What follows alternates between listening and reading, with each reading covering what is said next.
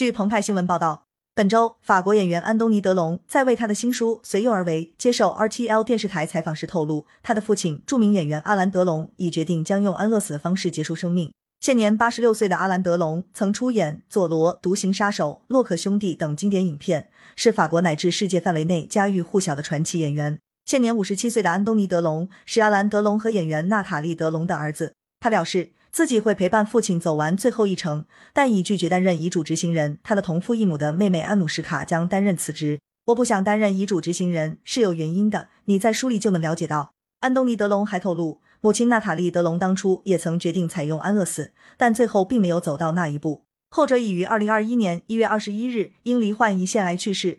她是阿兰·德隆的最后一任妻子，两人于一九六四年结婚，一九六九年离婚。